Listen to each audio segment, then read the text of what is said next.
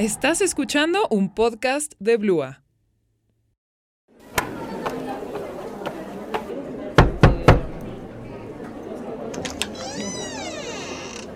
Eh, buenos días. ¿Me buscaba, profesor? Ah, hola, Terru. Sí, sí, pasa, pasa. Mm, Ven, mira, mira esto. ¿El paquete? Sí, me lo trajeron esta mañana. Tiene mi nombre y todo, pero yo, yo no he pedido ningún paquete. Mm, tampoco hay ningún otro profesor Christ, ¿verdad? No, de eso estoy seguro. ¿Y estás seguro de que no pidió nada? Te lo digo, Terru, no he- yo no he pedido nada. Eh, ¿Puedo? Adelante. Pues parece que sí hay algo.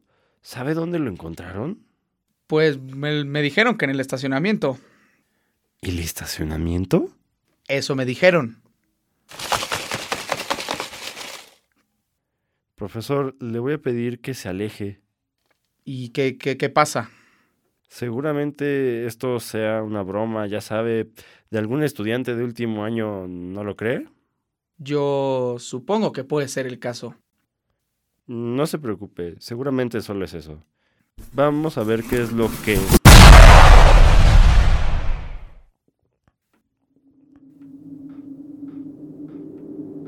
La inteligencia ha sido durante la historia de la humanidad la artífice de gran parte de las herramientas que han moldeado el mundo a nuestro alrededor. La medicina, la economía y la política son ejemplos de sectores que se han visto influenciados por grandes mentes deseosas de convertir al mundo en uno mejor. No obstante, la inteligencia es peligrosa. Es como la madriguera de un conejo, por la que se desciende en un interminable torbellino de reflexiones e ideas. Y si el sujeto que posee esta inteligencia, esta capacidad reflexiva, desciende hasta un punto lejano extremo, es muy probable que aquellos pensamientos oscuros y prohibidos se impregnen en el inconsciente.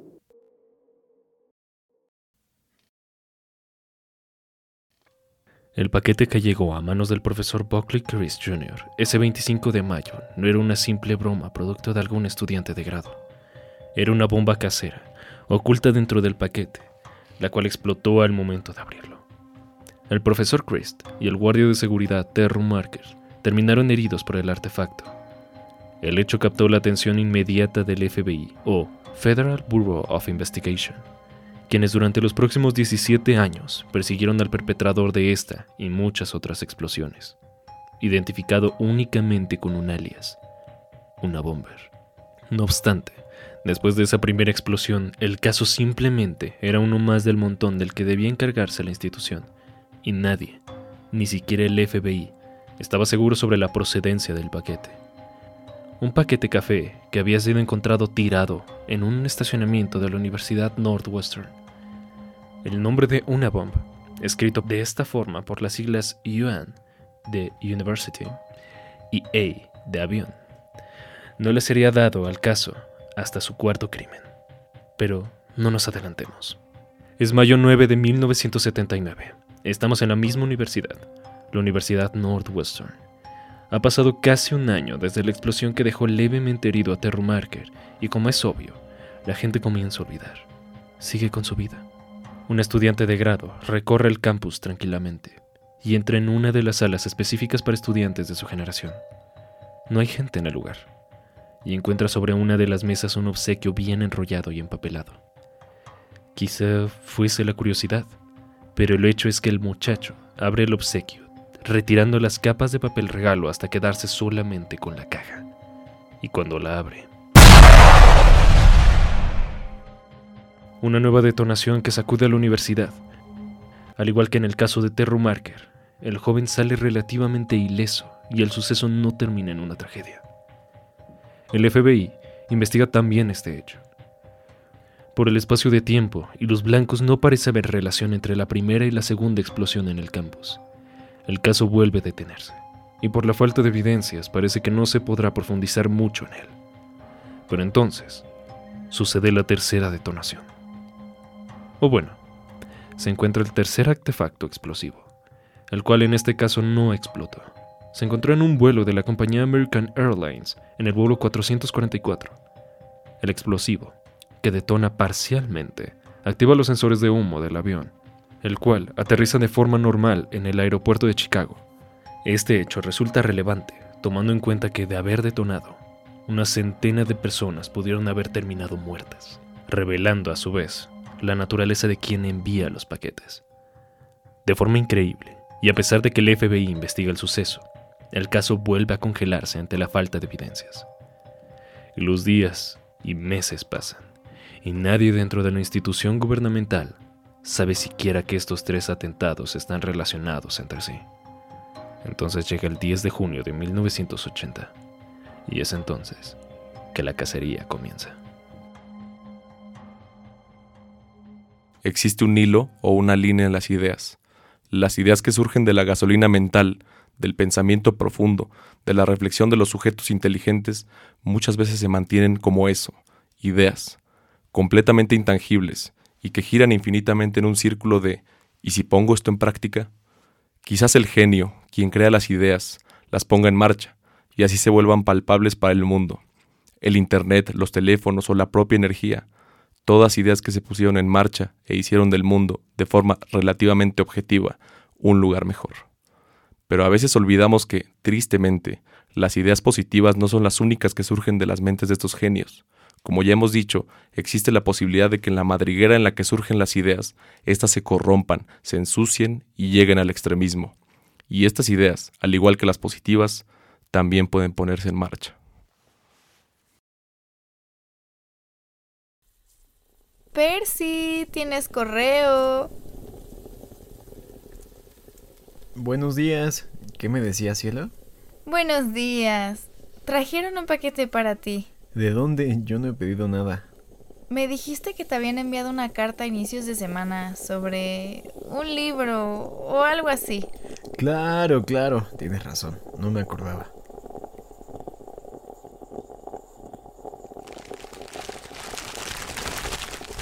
¿Ya está listo el café, Percy? Ya voy. Mm, ¿Crees que esta tarde pueda...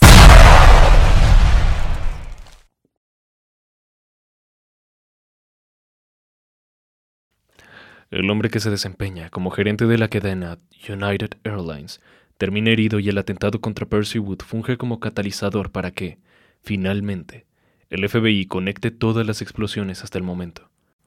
Con información sobre las cuatro bombas caseras, el Buró de Investigación descubre que su funcionamiento es casi idéntico y desde ese momento adjudica las explosiones a un solo perpetrador, de motivación desconocida, género desconocido y localización desconocida.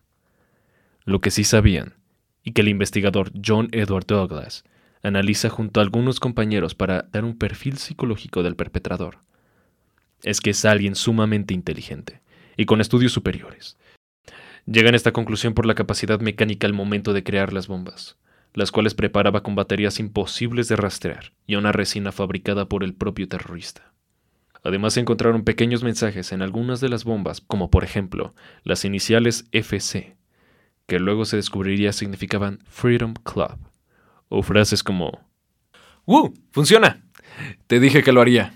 RB. Estos mensajes, sin aparente profundidad, más allá de una broma, fungía también como distractores para los investigadores. No obstante, tiempo después de este primer perfil psicológico, el propio John Douglas, al percatarse de algunos detalles en las bombas, acabaría definiendo al una bomber como alguien con estudios avanzados en ciencias y filosofía neoludita, o alguien que se opone al desarrollo de la tecnología moderna. Douglas llega a esta conclusión después de que en una gran parte de las bombas se encontraran ramas y hojas. El hombre relaciona estos elementos a la necesidad del una bomber por transmitir un mensaje relacionado a la naturaleza, en un tipo de protesta.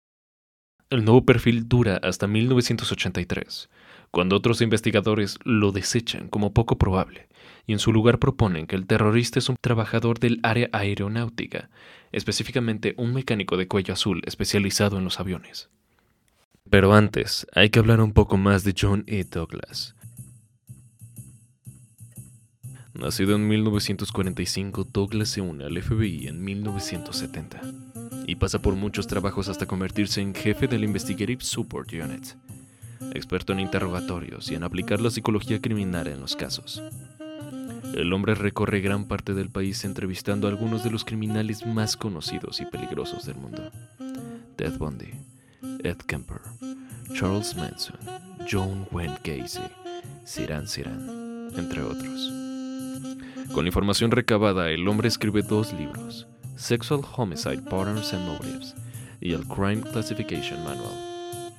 Es alrededor del propio John Douglas de quien mucho tiempo después surge la conocida serie Manhunter.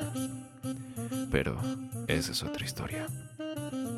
Durante la década de los 80 Douglas supervisa cuidadosamente el caso de Luna Bomber. Y pese a que su perfil psicológico fue desechado, el tiempo acabará dándole la razón. La cacería sigue. 8 de octubre de 1981. Una bomba detona en los pasillos de la Universidad de Utah en Sand Lake City, sin dejar ningún herido. 5 de mayo de 1982. Un paquete para la cabeza de la División de Ciencias Computacionales en la Universidad de Vanderbilt explota mientras la secretaria de este lo revisa. 2 de julio de 1982. Un paquete abandonado en la Universidad de California explota y era un profesor de ingeniería. 15 de mayo de 1985. En la misma universidad explota un segundo paquete, que esta vez ya era un estudiante de ingeniería quitándole cuatro dedos y dejándolo parcialmente ciego. 13 de junio de 1985. La evidencia forense de una de las bombas se pierde después de que esta detona sin riesgo en una de las instalaciones de la Boeing Fabrication Division. 15 de noviembre de 1985. Un profesor de psicología de la Universidad de Michigan y su asistente son heridos al abrir un paquete que llega en su oficina. 11 de noviembre de 1985. El Luna Bomber cobra su primera víctima fatal, asesinando al dueño de una tienda de computadoras en Sacramento. Pero entonces llega el 20 de febrero de 1987. Y el Luna Bomber, hasta entonces desconocido, comete su primer error.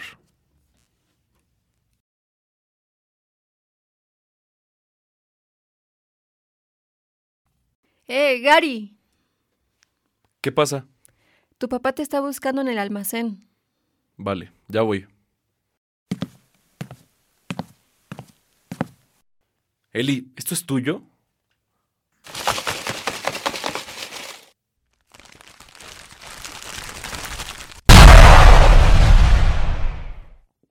Gary Wright tenía 26 años cuando una bomba abandonada en el estacionamiento de su negocio explotó. Más de 200 piezas de metal y madera impactaron al costado izquierdo de su cuerpo e hicieron falta 15 años para que el hombre pudiera recuperarse completamente. Como en explosiones anteriores, el FBI es el encargado de investigar el hecho. Sin embargo, algo cambia esta vez. Una de las trabajadoras del lugar, una hora antes de la llegada de Gary Wright al local, ve a un hombre encapuchado y con lentes de sol dejar un extraño paquete en medio del estacionamiento. Al principio, no cree que sea nada importante y olvida el hecho. Pero después de la explosión se convierte en uno de los pocos hilos de la que el FBI puede tirar para encontrar a Luna Bomber. Jen Boylan, retratista experta en casos criminales, es la encargada de realizar el retrato. Su método, diferente al de muchos de sus compañeros, consiste en entrevistarse con el testigo durante horas, simplemente hablando y describiendo hasta que al final consigue una apariencia increíblemente realista. En este caso, no fue diferente y es Boylan la que proporciona el primer retrato de Luna Bomber al FBI. La imagen llega casi inmediatamente a los medios y la recompensa por el hombre no hace más que subir. 10 mil dólares, 50 mil y finalmente un millón de dólares para las personas que pudieran guiar a los agentes federales hacia el hombre culpable hasta ese momento de una muerte y más de una decena de heridos aunque aparentemente la investigación comenzaba a tomar forma. Lo que el FBI no sabía es que la cacería estaba lejos de terminar y que esta cacería, al final, traería muchas más consecuencias de las que podrían esperar. Esto fue un podcast de Blua.